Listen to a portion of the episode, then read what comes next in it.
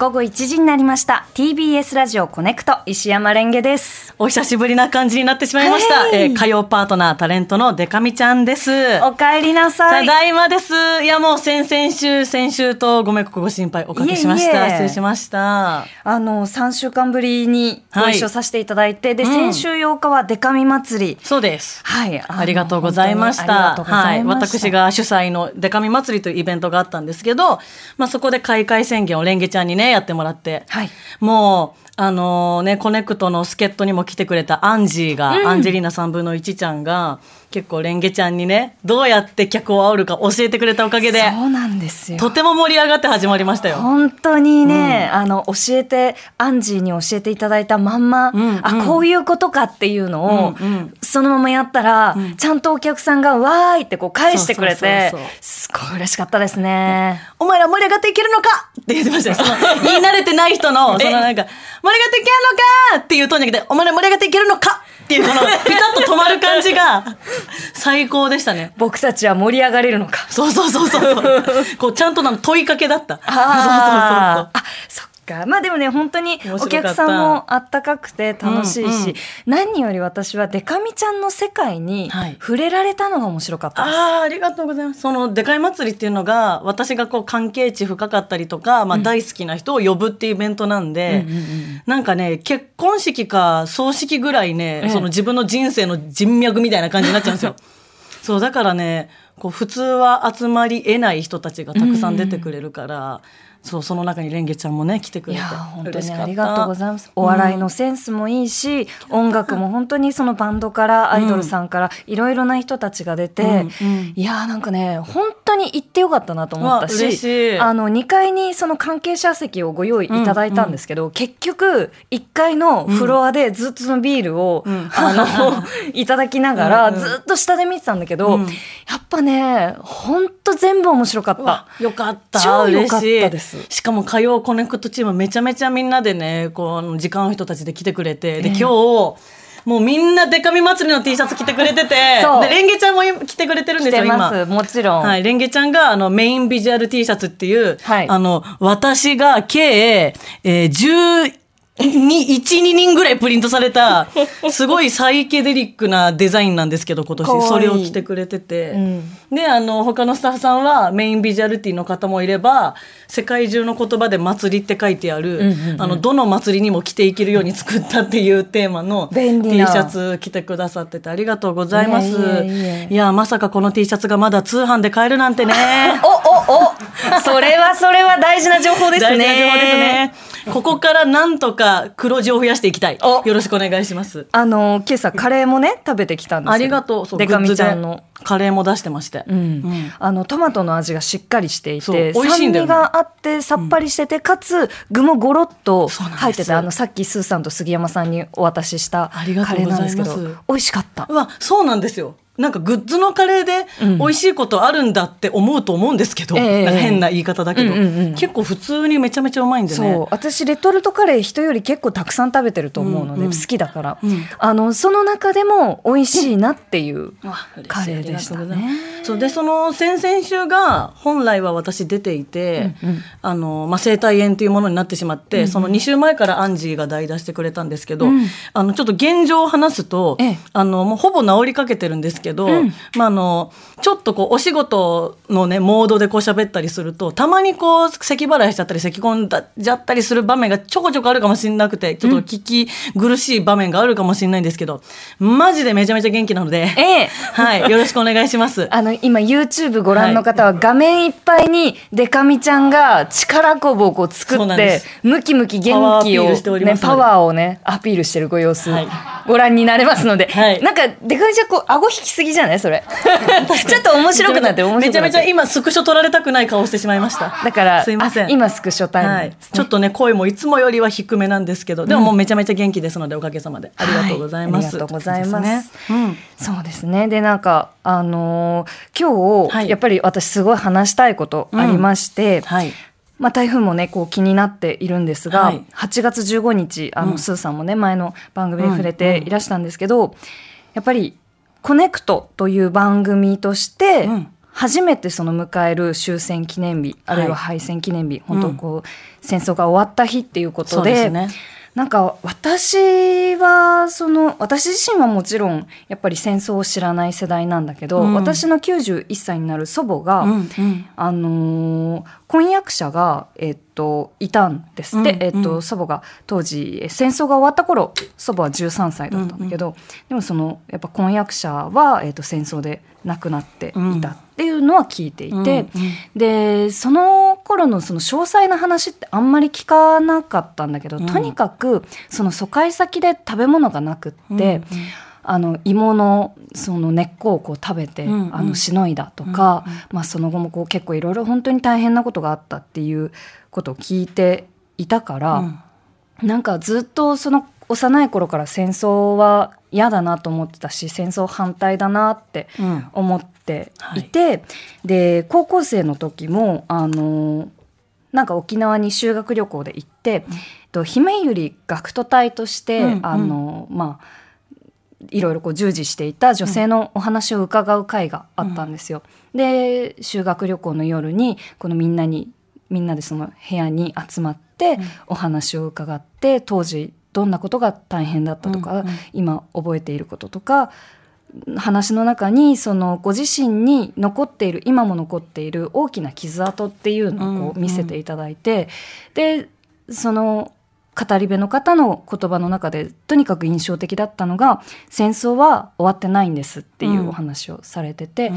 だからその語り継いでいかなきゃいけないっていう話ですごく印象的だったんだけどあの大人になってからその高校の友人と「うんうん。あ修学旅行行ったよねあれ面白かったよね」っていう、そういえばさあの語り部の人のお話あったよねって言った時に友達が全然覚えてなくてうん。そっかーと思って、うんやっぱり日常でもちろんこの8月15日とか、うん。その節目節目に思い出すことも大事だし、うん。それは絶対やっていかなきゃいけないと同時に普段から思い出さなきゃなっていうことは思って、うんうん。で私の、えっと、子供の頃から今も子供の頃からずっと大人になっても親しい私の兄みたいな人が、うん。私が10代の時に自衛隊に入隊して、うん。今も自衛隊員として働いていてである時その基地で行われる公開演習をその見に行ったんです。家族で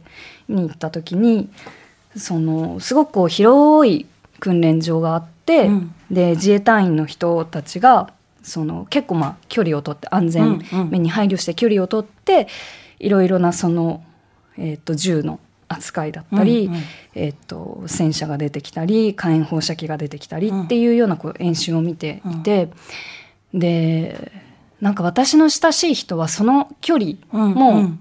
遠い距離になっちゃうとみんな同じ服を着て、うん。もちろんだけど同じ動きをしてで武器を扱うっていうその緊張感のあるシーンになるとどれが私のその親しい人かっていうのは本当分かんなくて、うんうん。あなんかその武器を扱う人の距離感っていうのはこういうものなのかっていうこととか、うんうん。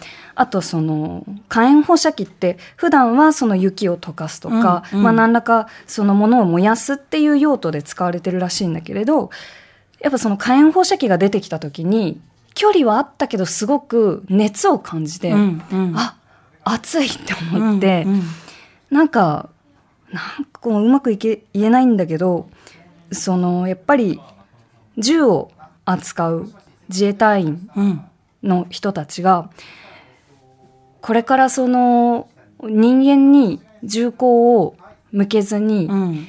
私は思ってて、うんうん。そうだね、うん。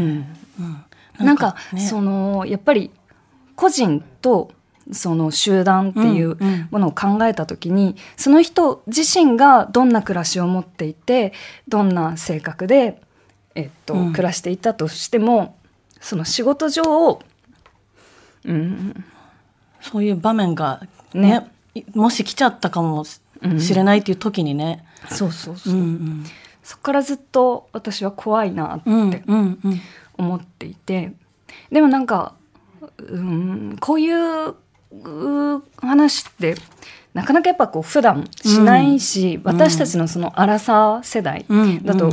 特にやっぱ話題に上ること少ない少ない。けどうん。戦争ダメってねその、うん。もちろん思ってるし思ってる人がほとんどだと思うし、うん。その口にすることがあったりなかったりしたとしてもそうですね。その最初にレンゲちゃんが言ったね、うん。あの私もやっぱりこう戦争について学ぶみたいな機会は、まあ、当然やっぱり小学校とかであったし、うんあのそういうねお話を聞かせていただく機会とかもあったけど、うん。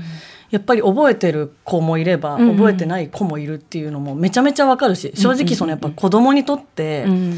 まあ、あえてこういう言い方するけど退屈な子は絶対退屈な時間だったと思うから、うん。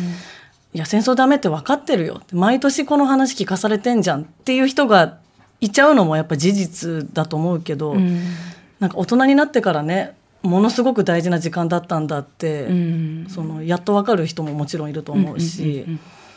でもやっぱレンゲちゃんはねそういう身近な方が、ね。自衛隊員であったりとかでそういう体験があるから余計にね、まあなんか私自身の体験としてその語っていいんだろうかっていう葛藤とかすごく正直あったりするんだけど、でも本当にその個人として私はすごく親しい人がこれからも元気にうん。もうずっとただ生きてほしい。うん。そう。だね、うん、だしなんかその身近な人だからこそよりそういうふうに強く思えるし、うん。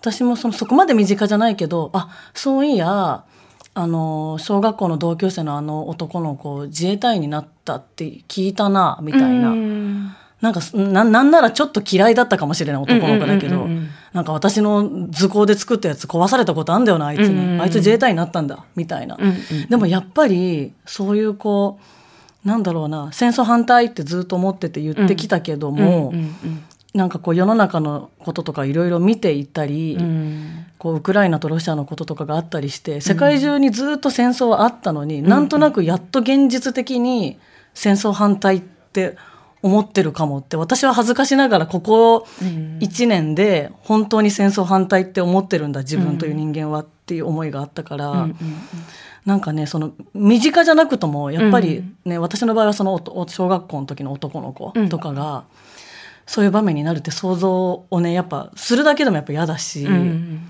そうならないためにはねその自衛隊員の方だけの話じゃないからね、やっぱり。うんそうそうそう。うん。やっぱりなんかその語り部の方の話してくれたことをやっぱり覚えていなくなっちゃうとか忘れちゃう、いまあ私自身もその毎日生きてて毎日毎日どんどん忘れるから、うん。だから思い出すたびにはっきりと私は戦争を認めない、うん。絶対やってほしくないってことを、うん。こう命を大事にうん明日も同じようにこう放送ができてうんその何か話すこともこう規制されず、うん話したいことをなんちょなくこう、うんわーってうん。話していけるといいなと思っています。平和にね。はい。うん。ということで、えー私たちの世代なりに感じている今のお話をお話をさせていただきました、はい。えー戦後79年目が始まります。